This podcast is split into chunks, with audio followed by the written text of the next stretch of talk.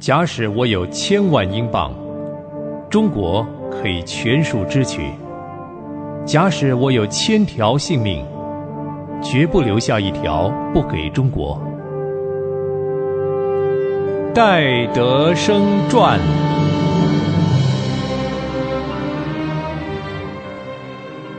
亲爱的朋友，平安，欢迎收听戴德生传。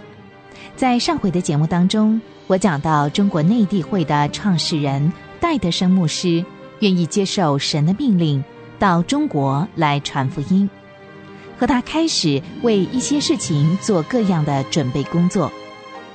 戴德生他借到了一本中文的《路加福音》和一本名叫《中国》的书，他从书上知道教会开设医院的重要性，所以他就决定要研究医学。后来，他又听了父母的劝告，锻炼身体、脑力和灵性。他虚心祷告，等候神，寻求神的引导。其中最艰难的预备还是学中文，没有老师，没有华音字典，只是根据中文《路加福音》和英文圣经自己推敲着，自己摸索。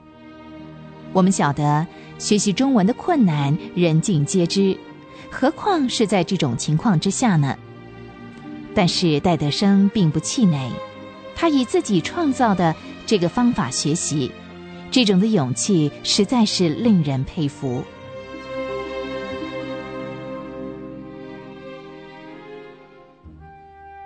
不久，戴德生从一本杂志上看到伦敦有一个国际性的布道会，名叫中国协会。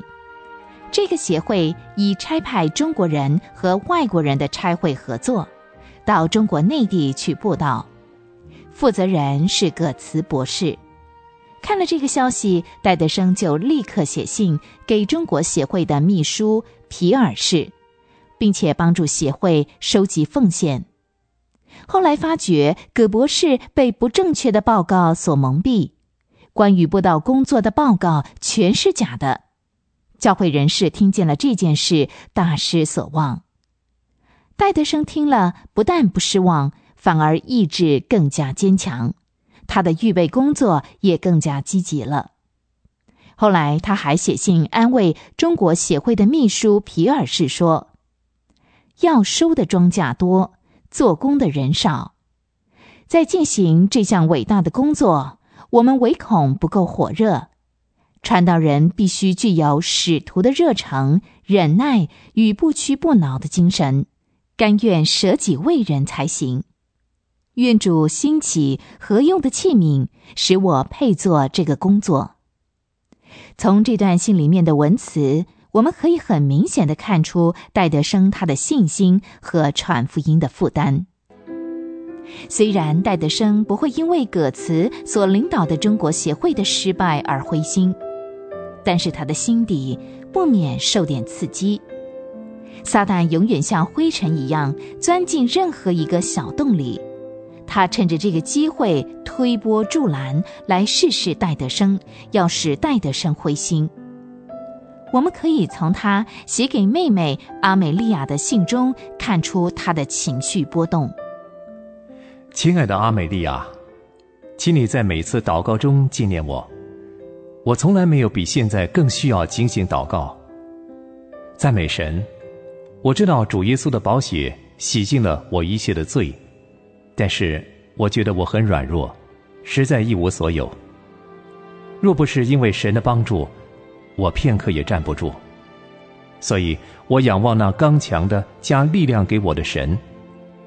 我知道，信靠神的人是不会失望的。信靠主的人是真正有福的。这种福气，我曾经屡次尝过。我觉得我可以将一切挂虑交给他。我为以往的一切事赞美他，并且将一切未来的事都交托给他。圣经上说，他未曾留下一样好处，不给那些行动正直的人。妹妹，你知道吗？我渴慕到中国传道的心，比从前更迫切了。中国常常在我心里。试想，四万万六千万人民，没有真神，没有希望。唉，这个可怜被人们忽视的中国，几乎没有一个人关心他。这个占了人类四分之一人口的广大国家，不认识神。为这个缘故，亲爱的阿美利亚，你务必为我祷告，求主使我有基督的心，在一切事上受圣灵的引导，叫我做一个神手中有用的器皿。请为神的国祷告，并确信神必会给你一个答复。谢谢你，哥哥亲笔。在那段时间里，戴德生非常的忙碌，每天很早就起来读拉丁文、希腊文、神学和医学。礼拜天他又专心服侍神。但是，一波未平，一波又起，一个新的试探又临到了他。哥哥，哥哥，哎，哥哥，你在想什么啊？我叫你，你都不理我啊啊！对不起啊，妹妹，你叫我有什么事吗？哥哥，我看自从圣诞节你见了我们学校的那位音乐老师斐小姐以后，就一直显得心神不宁哦。呃，妹妹，你看出我失常了？我当然看得出来哦。我知道他对你的印象不错。你们也在一起交谈了几次？嗯，哎，哥哥，你觉得斐小姐怎么样啊？妹妹，说真的，我们在一块儿相处了几次，我发觉我的确是很爱他，而且他也表示很爱我。哦，真的？哈，被我猜中了。哥哥，说实在的，斐小姐真是不错。人长得美丽动人，声音也温柔可亲啊。嗯，妹妹，你知道吗？我曾经想向他求婚。求婚，哥哥，你向他求婚了？我想啊，他一定会答应的。不，我想到，我是已经献给主的人了。不久以后，我就要到中国去传福音。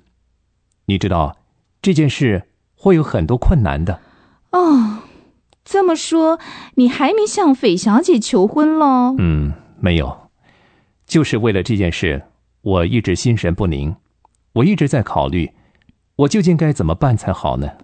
所以刚才我叫你的时候，你都没有听见。嗯，真对不起啊。哎，你有什么事找我吗？啊，哥哥，我今天是向你辞行的啊，因为寒假已经结束了。明天我要离家到学校了，以后如果你有什么事，就写信告诉我好了，我会为你和斐小姐的事情祷告的。戴德生的妹妹阿美利亚离家以后，戴德生常常把自己的事写给妹妹，因为妹妹阿美利亚就像他的知己一样，很关心他。关于戴德生和斐小姐的事，他曾经写信给妹妹说。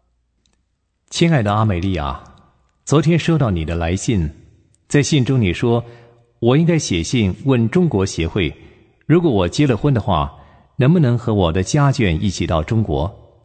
请你原谅这一点，我不能同意。我认为，如果这么做，一定适得其反，因为他们会很自然想到，戴德生要结婚了，必须负起家庭经济上的责任，所以他们会利用这个机会。利用中国协会来解决我的困难，所以现在我绝不能寄信给他们。你知道，我目前一点也不晓得怎么样到中国去，但是有一点我知道，就是无论结婚或者不结婚，我一定要去中国。我知道神已经呼召我去了，他会供应我的需要。如果我想斐小姐愿意到外国去吃苦，这未免太不合理了。即使他肯，我也绝不愿意他这样做，因为我太爱他了。你知道，我是一无所有的人，身无分文，在这种情形底下，我不能考虑婚事。我不能否认这种情况的确让我担忧，但是我的天父知道什么是最好的，他未曾留下一样好处不给我。我必须凭信心生活，必须紧紧抓住信心。单纯的仰望神，这样神必将赐福一切关于我的事。请你不要想我是冷淡、漠不关心，我还有什么办法呢？我知道我爱他，没有他作伴，单独出国会使我很孤单、很寂寞。但是我不能把斐小姐带入穷困。妹妹，请务必为我祷告。这种宁静几乎要使我疯狂。但愿神施恩，使我能够完全信靠他。亲爱的妹妹，阿美利亚，我还是请你不断的为我祷告。我相信神一定垂听我们的祷告的。从这封信中，我们可以看得出来，戴德生当时灰心中的挣扎和他的心神不宁。此刻，他遭遇的正是鱼与熊掌不能兼得的时候。面临这样的情况，戴德生究竟选择了什么呢？欢迎您下回继续收听《戴德生传》。